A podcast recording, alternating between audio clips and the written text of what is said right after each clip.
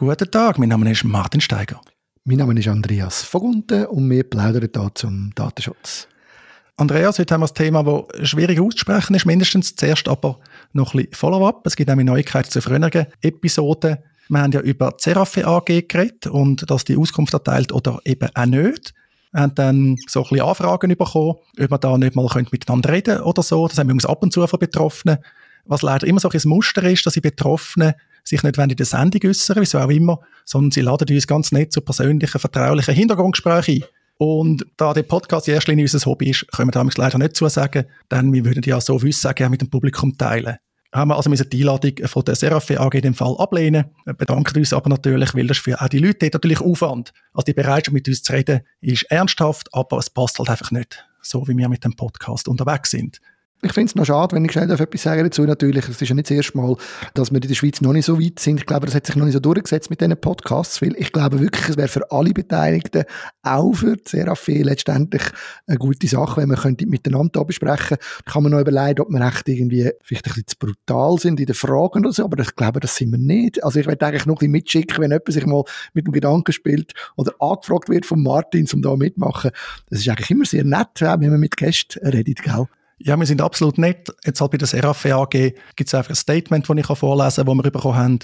Zitat, dem Datenschutz und der Systemsicherheit werden bei der Erhebung der Haushaltabgabe höchste Prioritäten eingeräumt. Diese Themenkreise stehen bei jedem unserer komplexen Prozesse an erster Stelle, was ein profundes und interdisziplinäres Verständnis der Funktionsweise der Erhebungsstelle voraussetzt. Also, Seraph gibt sich Mühe beim Datenschutz, sage ich mal. Schauen wir mal, was da noch kommt. Das Thema bleibt ja, weil was sie da als Haushaltabgabe bezeichnet, ist einfach eine Mediensteuer, die wir Privaten müssen zahlen Vielleicht könnte man bisschen böse sagen, CRF ja nicht unbedingt das Interesse zu kommunizieren. Wir sind eben ja nicht Kunden, sondern wir sind äh, Zwangsgebührenzahler. Genau. Und dann gehen wir doch gerade zum nächsten Follow-up. Und zwar haben wir zum Zusammenhang mit, äh, mit Folge 144, wo es um die Datenschutzerklärung, äh, die ärztliche Datenschutzerklärung gegangen ist, haben wir ja kurz erwähnt, dass Ärztepraxen wahrscheinlich nicht unbedingt so die grossen Google-NutzerInnen sind, aber dann hat sich dann Chris bei uns gemeldet und gefunden, dass das zwar äh, schon könnte sein, dass die nicht in erster Linie Google nutzen, aber da gibt es so Plattformen wie zum Beispiel OneDoc, die von Ärzten genutzt werden und die wiederum, die braucht man zum Termine vereinbaren und so weiter, die nutzen natürlich sehr wohl Google-Produkte wie zum Beispiel Google Analytics und so weiter. Und wenn man natürlich dann über so eine Plattform einen Termin vereinbart, dann ist dann auch klar, dass Google die Daten hat, obwohl man das sich vielleicht gar nicht vorstellt, wenn man jetzt als Kunde zu so einer RC-Plattform geht. Von dem her jetzt einmal mehr zeigt natürlich, Google ist überall, Analytics ist überall und selbst wenn man das Gefühl hat, man hat da gar nichts mit zu tun, irgendwo hockt es gleich. Genau, hoffen wir, dass der Datensicherheitssuper auch nicht auch bei Google eintritt. Microsoft hat ja da jetzt die Probleme, die wir auch schon darüber geredet haben. Ja, Andi, dann schlage ich vor, kommen wir zum eigentlichen Thema. Und das Thema ist, wie gesagt, ist ein bisschen anspruchsvoll auszusprechen. Ich bringe darum einen kurzen Einspieler von einem TikToker namens Coffee Cup English, um das Thema einleiten. For Zuckerberg's new social media platform, they chose one of the most difficult words in English to pronounce correctly. It has two consonant blends, a thr and a z, with a non phonetic e in the middle. Threads. Threads. Threads.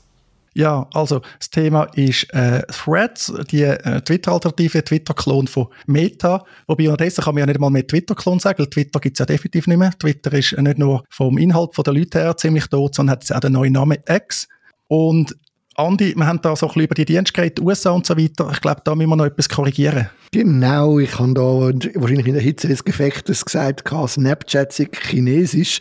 Das ist natürlich falsch. Snapchat ist amerikanisch. Ich habe das wahrscheinlich im Inneren, Innersten von mir mit TikTok verwechselt, obwohl die beiden eigentlich gar nicht miteinander zu tun haben. Genau, und TikTok ist auch nicht wirklich chinesisch, also sie haben auch so Connections und so, aber ich kann so sagen, weder Snapchat noch TikTok haben unser Hintergrundgespräch angeboten, aufgrund von dem äh, Fehler. Ja, bei Threads, äh, das Vergnügen war von kurzer Dauer. Du hast ja noch eine Anleitung geschrieben, wie man das kann nutzen aus der Schweiz raus, weil äh, Threads ist offiziell nicht für die Schweiz, nicht für Europa angeboten worden. Aber unterdessen ist eben etwas passiert, und zwar werden wir Europäer aktiv ausgesperrt. Und das ist einerseits schade, weil es ist ein sehr interessanter Dienst. Also die ersten paar Tage sind eigentlich noch nicht gewesen, das können erleben bei so einem neuen Dienst. Aber was für mich neu ist, dass wir uns Europäer bei diesem Dienst nicht nur Steinweg leiten, um die halt schon können nutzen ist ab und zu so, dass etwas bis noch nicht verfügbar ist äh, wegen dem Ausrollen, sondern dass jetzt Meta uns wirklich mit erheblichem Aufwand blockiert. Also im Prinzip kommst du jetzt nicht mehr auf Threads als Europäer. Genau, und äh, ich habe ähnlich wie du eigentlich Freude gehabt an dieser App. Sie ist äh, sehr angenehm zum Nutzen. Also ich habe mich eigentlich sogar wirklich gefreut. Ich muss sogar sagen, ich habe seit langem wieder einmal eine Social Media App sehr häufig benutzt. Das ist ein angenehmes Erlebnis gewesen. Obwohl ich das nicht gern sage, ehrlich gesagt. nicht unbedingt alle, äh, gerade weil sie, wir haben ja andere Probleme mit, mit Threads, wenn man dann sich überlegt, wem das, das gehört. Aber letztendlich äh, habe ich es total schade gefunden, dass das passiert und ich habe, habe auch einmal mehr und mehrmals darüber nachgedacht und mit Leuten darüber geredet, es ist einfach schlecht auch für Europa, für uns. Es ist nicht gut. Alle anderen rundherum können das jetzt nutzen, können, können, äh, können ihre, ihre Erfahrungen aufbauen, können neue, oder die Funktionalitäten sind noch lange noch nicht da, es kommen mit neuen Funktionen dazu. Klar kann man sagen, ja, das ist alles gleich wie bei Twitter, weiß man jetzt aber nicht, was kommt denn da noch alles? Und das ist vor allem ein schlechtes Beispiel und wir kommen jetzt immer mehr so Beispiele über. Gerade jetzt kürzlich noch viel schlimmer, finde ich jetzt gerade für mich, ist, OpenAI hat bei ChatGPT äh, eine neue Funktion gebracht, nämlich Custom Instructions. Und das ist sehr eine interessante Funktion. Und ich sehe jeden Tag Videos, wo die Leute zeigen, was sie mit diesen Custom Instructions machen. Und sie werden in Europa und in UK nicht ausgerollt im Moment. Und äh, wir sind gar nicht einmal erwähnt. Das kommt bei uns einfach funktioniert auch nicht. Wir sind nicht einmal erwähnt. Und ja, ich finde es wirklich schlecht für Europa und für uns, dass das passiert. Das ist auch wirklich ein wichtiger Unterschied meiner Erfahrung ist jetzt Threads der erste Dienst, der aktiv gesperrt wird. Also, wo wir wirklich eine Geosperre haben, also ich komme vor wie der Netzpolitik, wo man immer darüber redet, wie in den äh, Diktaturen und so weiter quasi der Zugang zu Dienst gesperrt wird. Oder das hört man ja immer wieder, okay, wird in Twitter gesperrt, im Iran wird weiss nicht was gesperrt und so. Also wirklich totalitäre Staaten mindestens teilweise. Weil bis jetzt haben wir die Dienste immer über Umweg nutzen. Also ein VPN, ein Account im entsprechenden App Store und und und. Und jetzt haben wir auch Meta, wo irgendwie in vorauseilendem Gehorsam gegenüber den Europäern denen irgendwie gefallen Es ist ja auch nicht so, dass es wohl primär um den Datenschutz geht, sondern es scheint jetzt halt auch um die Plattformregulierung, um die digitale Marktregulierung zu gehen, wo man irgendwie nichts will, anbrennen lassen. Ja, ja, das stimmt schon. Und du hast natürlich recht, das ist tatsächlich eine, eine, eine andere Dimension jetzt noch. Oder? Man hat so eine andere Hürde, wo man mit VPN oder so kann umgehen kann. Ich frage mich auch, ob Meta zum Beispiel ihren Mitarbeitenden in Europa den Zugang gibt. Ähm, ich kann mir vorstellen, sie können ja nicht eine Plattform starten, wo sie offenbar mit sehr vielen Ambitionen startet und einen grossen Teil von ihren Mitarbeitenden ausschliessen. Also sie werden wahrscheinlich das sehr, sehr granular können einstellen. Sie werden das auf Account-Ebene vielleicht sogar können definieren, ob du den Zugang hast oder nicht. Ja, ja, es geht also nicht nur nach IP-Adressen, sie tun offenbar verschiedene Kriterien anwenden. Das Kuriose ist ja, dass der Instagram-CEO, wo ja das Reds dazugehört, der Adam Mosseri, dass der, glaube ich, in Großbritannien lebt, grundsätzlich, aber jetzt gerade äh, geschrieben hat, er sei in der Ferien in Italien. Ich weiß nicht, ob er dort noch Familie oder Verwandtschaft hat oder so, hat dem Namen an, aber dann ist auch die Frage aufgekommen, ja eben, die müssen irgendeinen Switch haben, dass ihr CEO natürlich den Dienst kann auch nutzen kann, wenn er in Italien ist. Genau. Ich glaube aber, dass die Idee, dass man Funktion, Funktionen von Softwareprodukten, die global angeboten werden, auch nur zuerst anderen Ländern gibt, also nicht allen Ländern gleichzeitig, die kennen wir ja schon länger. Also das gibt's ja schon immer wieder. Natürlich kann man sie manchmal umgehen, aber es ist zum Teil dann auch sehr schwierig. Ich mag mich erinnern, ich weiß nur nicht mehr, was es war, aber YouTube hat zu Anfangszeiten irgendeine Funktion, eine wichtige für Creators, wo lange Zeit in Europa nicht erhältlich war. Es kommt mir dumm, wie sie nicht mehr sind, welche. Und dort hättest du dann nichts können machen mit VPN, weil das ist wirklich einfach eine Funktion, die sie freigeschaltet haben oder nicht, je nachdem, wo du wahrscheinlich IP-range-mässig daheim bist. Ja, ich bin gespannt, was kommt. Wir haben auch schon über das geredet in diesem Podcast. Letztlich ist auch das ganze Digitalisierungs-, Innovationsthema. Ich will noch auf einen Beitrag im Politico verweisen. Das heißt Rust Belt on the Rhine.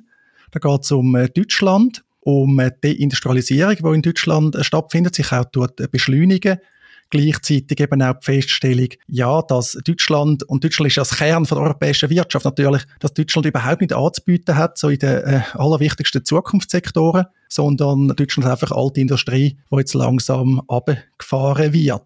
Also sehr eindrücklich aber auch sehr bedenklich. Gerade wir als Schweiz sind ja sehr stark abhängig von Deutschland. Wir sind zwar nicht in der EU, nicht im EWR, aber wir sind jetzt mit drin in dem Kuchen. Unsere Wirtschaft ist auch wirklich auch von, äh, ist Zulieferer häufig. Wir sind eng verbunden mit dem deutschen Wirtschafts- und Kulturraum.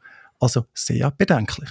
Sehr bedenklich. Und mir wird auch immer mehr klar, oder? Wir haben in Europa das Grundproblem, dass wir in dieser ganzen Digitalisierung, und du kannst jede Branche nehmen, wo das eine Rolle spielt, wenn wir schauen, wo sind die Europäer, dann ist das unter ferner Liefen. Ich habe gerade heute einen Beitrag gesehen über die Gaming-Industrie, wie riesig das die mittlerweile ist vergleichbar mit Hollywood, noch mehr, oder? Und dass dort aber 95% der Anbieter kommen entweder aus Amerika oder aus dem asiatischen Raum. Und Europa ist einfach nicht relevant. Und das wäre ja etwas gewesen, wo man ja durchaus hätte können sagen, hätte ja Europa auch können mitmachen, oder?